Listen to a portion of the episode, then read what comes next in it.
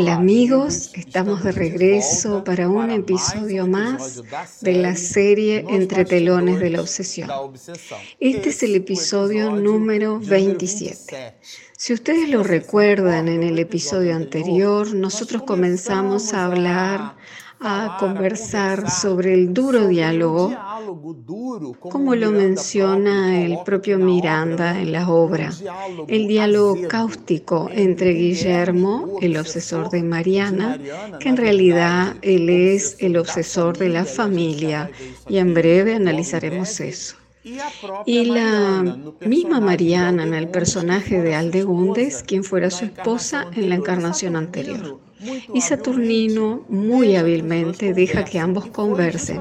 Y fue en ese diálogo que ella, Mariana, presenta algunas informaciones para que Guillermo perciba que ella también había sufrido bastante porque él se coloca en la posición de acreedor, ya que cuando Mariana huye con Jacobo, recordemos que en la historia romance este personaje había vivido 100 años atrás. Y en este momento, en este escenario, Jacobo, cuando Miranda construye esta historia, allá por la década del 70,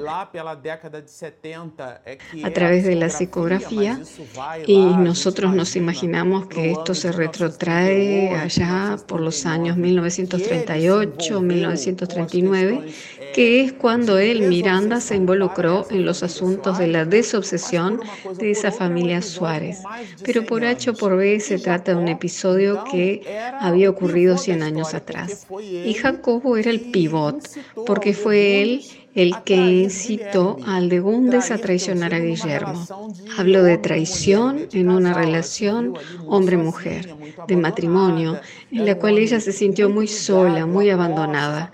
Él era un hombre muy vinculado a las posesiones materiales, a la conquista de los bienes, y ella vivía allí al lado de siervos, de las personas que cuidaban la propiedad, y el, del mismo Guillermo, y su esposo viajaba mucho.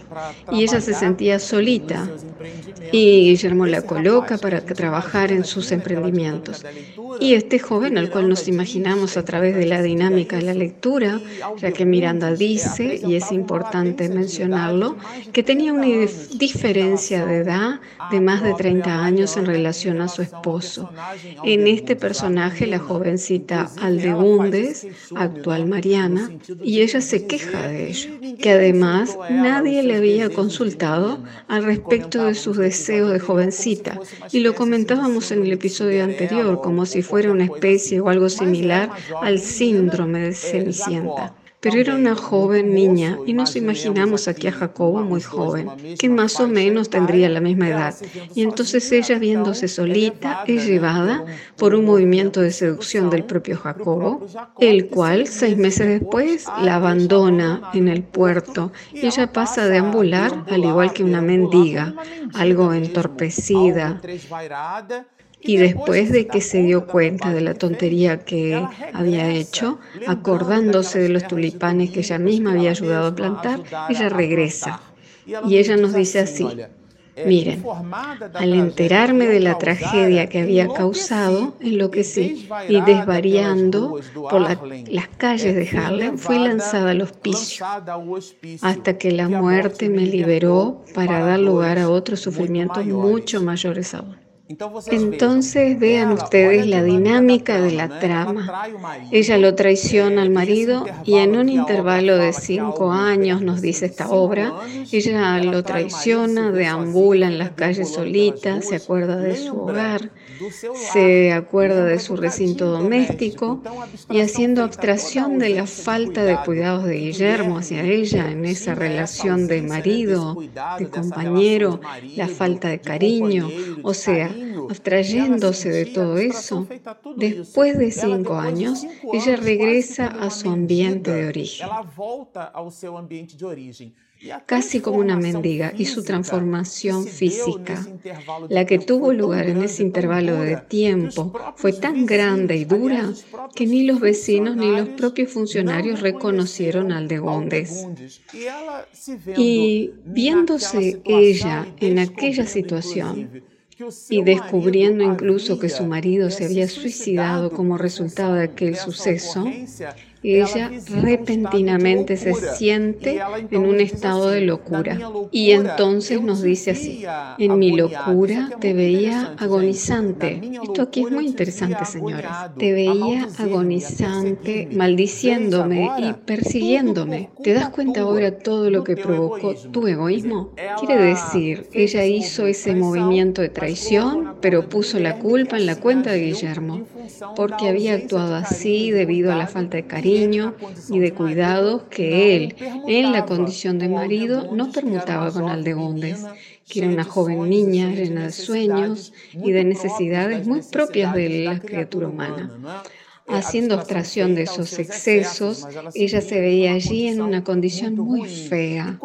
Y cuando descubre que el marido se había suicidado ahorcándose como consecuencia de su propio revés, ella entra en un estado de locura. Pero el punto aquí es que estando loca, ella sintoniza con Guillermo. Y él lo, lo dice aquí. Veamos. Sí, yo estaba ligada a ti sin saberlo. Y nunca más encontraste a Jacobo, indagó Guillermo. Aquí él hace una pregunta un poco capciosa. Es una pregunta de quien ya conoce la respuesta. Pero el punto de observación aquí es que ella, Mariana, eh, recordemos que Saturnino le había aplicado un pase y este revuelve, rescata el personaje de Aldegundes y realiza todo un relato, digámoslo así, a través del psiquismo de Aldegundes y no en la visión de Mariana. Pero por H o por B, ella en aquel estado de perturbación, de locura, pasó a visualizar a Guillermo, pasó a visualizar a su propio marido y es llevada hacia un hospicio, a un manicomio, con tratamientos muy duros, propios de aquella época y aún en pleno siglo XX, eh, cuando nosotros éramos adolescentes entrando en la fase adulta ya, nosotros visitábamos un manicomio y el cuadro era muy duro. Algunos pacientes refregaban sus heces en las paredes y el olor del ambiente era muy desagradable. Y la densidad vibratoria, debido a que muchas veces cantidad de entidades están allí acopladas a aquel espíritu, no le permitían a él respirar, digámoslo así, aquel respirar aquel oxígeno espiritual. Y en el caso de Mariana, de Aldegunde, sucedió lo mismo. Ambos estaban inmantados, uno al otro. Y en ese proceso de imantación, en función de la locura que pasó a demostrar Mariana, la que pasó a mostrar al de Bundes, es que comienza a ver al propio marido y eso vigorizaba su locura. Pero Guillermo dice que eso sucedía porque ambos estaban imantados. Él, sin entenderlo, se sentía imantado por ella. Y hace esa pregunta un poco capciosa, maquiavélica. ¿Y nunca más lo encontraste a Jacobo? Él preguntó. Y la respuesta que ella brinda, nosotros a partir de aquí la desarrollaremos. Nunca. Y si lo encontrase, no sé qué haría con ese otro verdugo mío. Pero aquí Guillermo espera que ella dé esa respuesta, brindándole una brecha. ¿Por qué? Porque en ese instante él, el obsesor, le revela a Mariana, rescatando el personaje Aldegundes, le revela esta situación. Pues te lo diré, vives nuevamente con él eres su hija. Y aquí, señores, la niña tiene un brote psicótico. Ella piensa, de manera ninguna, tú eres loco, ¿qué es lo que me estás diciendo? Eso no puede ser verdad. Y se corre el velo de una serie de acontecimientos con miras a la conformación de esa tríade, a ese trípode emocional. Jacobo, eh, ahora en la figura de Mateo, padre de Mariana. Y eso explica un poco, o mejor dicho, explica mucho los sinsabores y el malestar que tenía Mariana con su padre. En realidad, viceversa. También él. Y el obsesor, como se sentía imantado a ambos, a pesar de que Jacobo ahora en la posición de Mateo y Aldeundes en la actual posición de Mariana, estando ambos reencarnados, eh, y como la imantación, y esto señores es muy importante, debido a que la imantación es fluídica, el espíritu se siente ligado a aquella persona espíritu a espíritu. Al igual que cuando nosotros sintonizamos, por ejemplo, cuando compramos un teléfono celular, el cual tiene una banda fast-pass. Él tiene una frecuencia y la empresa operadora funciona en aquella frecuencia. O para que nos quede más claro entenderlo, una emisora de radio, nosotros sintonizamos el dial y en cada estación, sea ella de AM, modulación por amplitud, o una radio FM, modulación por frecuencia, la cual es un tipo de multiplexación que es utilizada en este tipo de señal por H o por B sintonizando en aquella frecuencia, nosotros somos capaces de percibirla. Y esos tres espíritus estaban en esa misma franja de frecuencia, por deudas de otrora, porque todos presentan un comportamiento culpable. Pero si ustedes observan el diálogo, todos solicitaban y rescataban diciendo, yo soy la víctima, él es el culpable, él es el verdugo. Y en la oposición del otro, como fue el caso de Guillermo, cuando él abre el diálogo, citando eso, colocando al de Gundes contra la pared para que ella no pudiera movilizarse, diciendo que ella era el pivot de la historia, ya que él, sintiéndose deshonrado, se suicidó. Y todo el desarrollo de una situación triste y muy dura en el mundo espiritual se le presenta a Guillermo. Cuando él de nuevo sintoniza, él descubre ambos nuevamente y aquí no interesa la batalla. Incluso André Luis nos dice que el espíritu tiene un cierto olor en el mundo espiritual. Y es como si nuestro olor, como si hablando espiritualmente, no nos bañáramos. Entonces aquel olor que exhalamos es el resultado de las vibraciones de nuestro psiquismo, de nuestra psicoesfera, nuestra realidad íntima exacerbándose a través de la propia luz o de la ausencia de ella o a través de ese olor y eso crea un campo electromagnético y a propósito, el periespíritu, que lo estudiamos en el libro de los medios, e hicimos un abordaje en la serie ¿Qué es el espiritismo? el cual es el cuerpo espiritual del espíritu, porque el espíritu en sí mismo es inmaterial, pero ese cuerpo espiritual reúne, alberga características del planeta en el cual aquella alma gira, con mayor o menor densidad pero aún así es materia. Y como el perispíritu es materia, las propiedades electromagnéticas de esa misma materia son aplicables al perispíritu.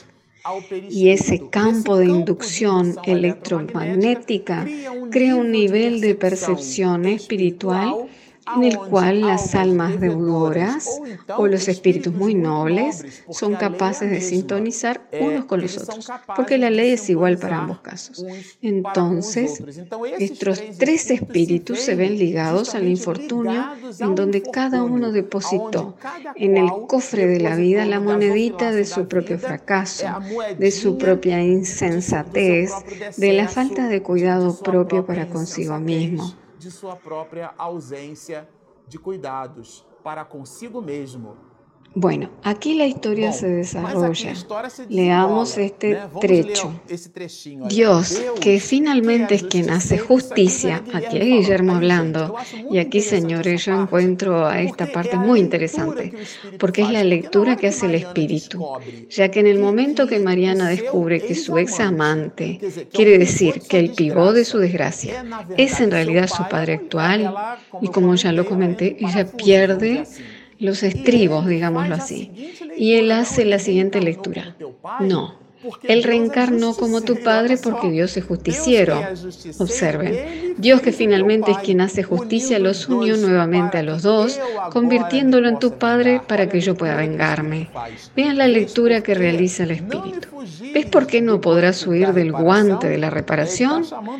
Le llama la atención a Mariana. Mateo, que es tu padre, es decir, el padre de Mariana, en cuyo cuerpo vives prisionera, es tu examante, el que provocó mi infelicidad y están nuevamente reunidos. Ahora podré, y aquí él hace una reticencia, para alargar el verbo para decir todo lo que le gustaría y no le gustaría hacer.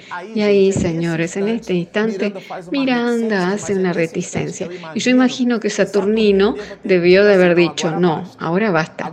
El diálogo entre ambos ha sido suficiente para que ellos comprendieran el gap espiritual de cada uno.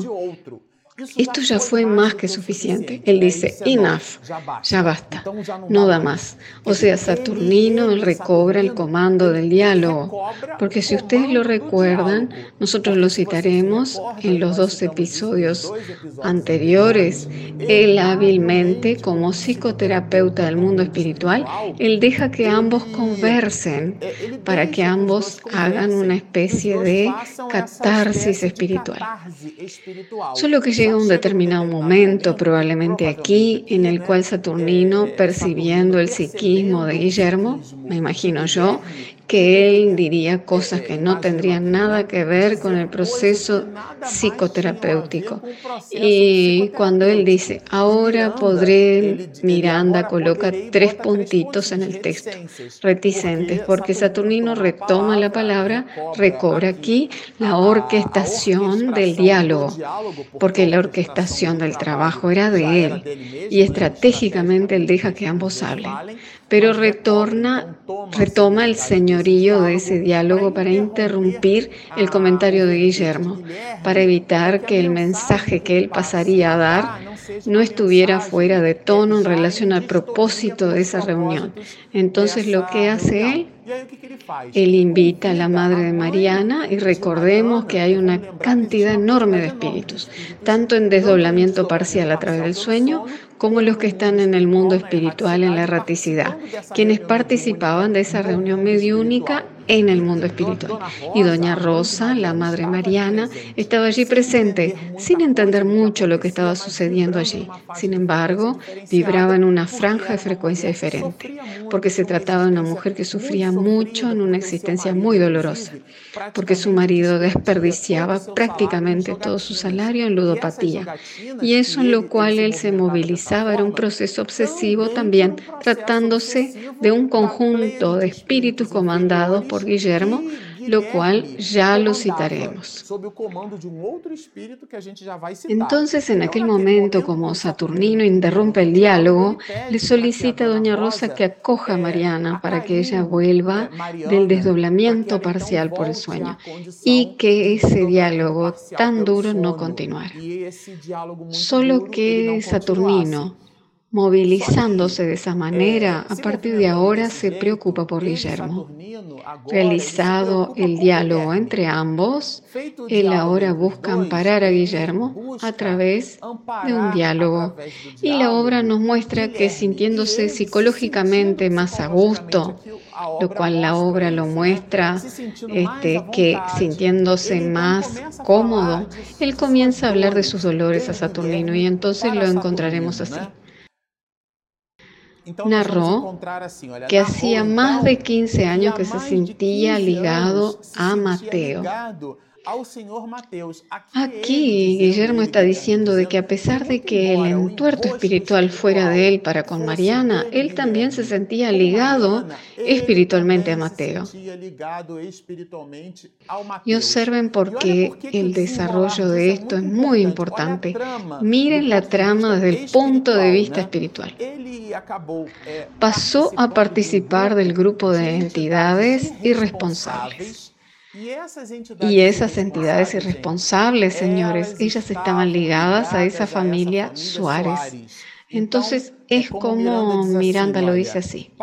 Pasó a participar del grupo de entidades irresponsables que allí habían asentado su morada Entonces, en nuestro ambiente doméstico es muy importante que nos imaginemos cuál es el clima psíquico que estamos aportando al mismo, hasta cuáles son los programas que miramos, programas volcados hacia la sexolatría, hacia la lujuria, hacia la exacerbación del cuerpo, escenarios de guerra, de mutilación enormes, situaciones en las cuales abrimos los clichés mentales cual el, campo electromagnético, el de nuestra residencia, proporciona un terreno favorable para las entidades espirituales que vibran en esa franja de frecuencia.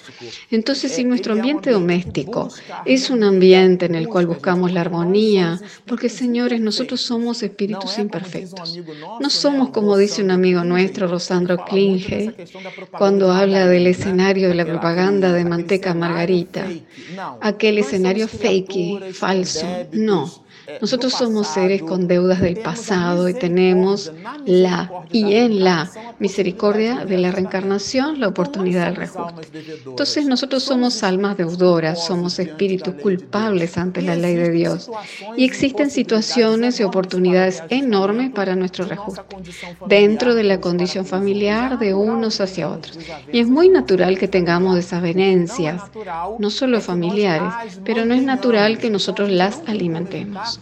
Entonces no podemos evitar que un pajarito, por ejemplo, comparando al, pajarito con un mal pensamiento, no podemos evitar que él se pose sobre nuestra cabeza. Ahora tenemos la obligación de evitar que él haga su nido. Eso debemos evitar. Entonces, esas entidades inferiores encontraban guarida en aquel hogar, encontraban guarida en aquella familia. Entonces él dice así, consiguió infiltrar en él, en el patriarca, amargas reminiscencias que lo, que lo, habían, que lo hacían huir del hogar y refugiarse en antros del juego al que se entregaba cada vez con mayor pasión. Entonces observen ustedes que el comportamiento de Mateo es explicado al 100% a través del acto de obsesión que Guillermo aportaba utilizando a las entidades espirituales de cuño inferior para manipular a la familia. Y él dice así, muy pronto trabó amistad con un terrible obsesor ligado a Marta, la hija mayor de la familia, quien era justamente la jovencita que poseía inclinación, como él lo coloca en letras cursivas, hacia la magia negra. O sea que se trataba de la comunicación con los espíritus con intenciones malignas, y eso propició la potenciación de la ligazón de esas entidades espirituales inferiores con la familia Suárez. Pero eso lo veremos en el próximo episodio. Estudiaremos esos desarrollos y después cerraremos este capítulo en el próximo episodio hablando de la razón de ser del título de este tercer capítulo que es la técnica de la obsesión, porque nosotros conoceremos una especie de mentor espiritual del mundo inferior que le da clases a Guillermo sobre mecanismos y técnicas de obsesión para que él sea capaz de destruir a la familia Suárez. Pero todo eso lo veremos en el, en el próximo episodio. Bueno, como les dije a ustedes en el próximo episodio, nosotros finalizaremos este capítulo 3 y nos gustaría traerles una novedad. Cuando cerremos el capítulo y a propósito, al finalizar cada capítulo, nosotros realizaremos una especie de live. Haremos una live, una transmisión en vivo, por lo cual nos gustaría que ustedes contribuyeran con nosotros enviando sus preguntas sobre todo lo que ya estudiamos hasta ahora. Esa live sucederá el próximo día 10 de diciembre. Esta grabación va al aire un lunes, pero el día lunes 10 de diciembre a las 20 horas nosotros haremos la publicación de nuestra live en directo respondiendo a las preguntas suyas y trabajando con el resumen de todo lo que vimos en el capítulo 3 de esta obra. Eh, si usted nos está que nos está asistiendo aún no se inscribió, inscríbase. clique en la campanita para recibir las notificaciones de lo que publicamos. Descarguen el aplicativo para asistir a todas las videoaulas cuando usted quiera, donde usted lo Se desee. Si usted está en su auto manejando, es posible oír el material y reflexionar junto con nosotros. Por lo tanto, síganos, estudien y mucha paz.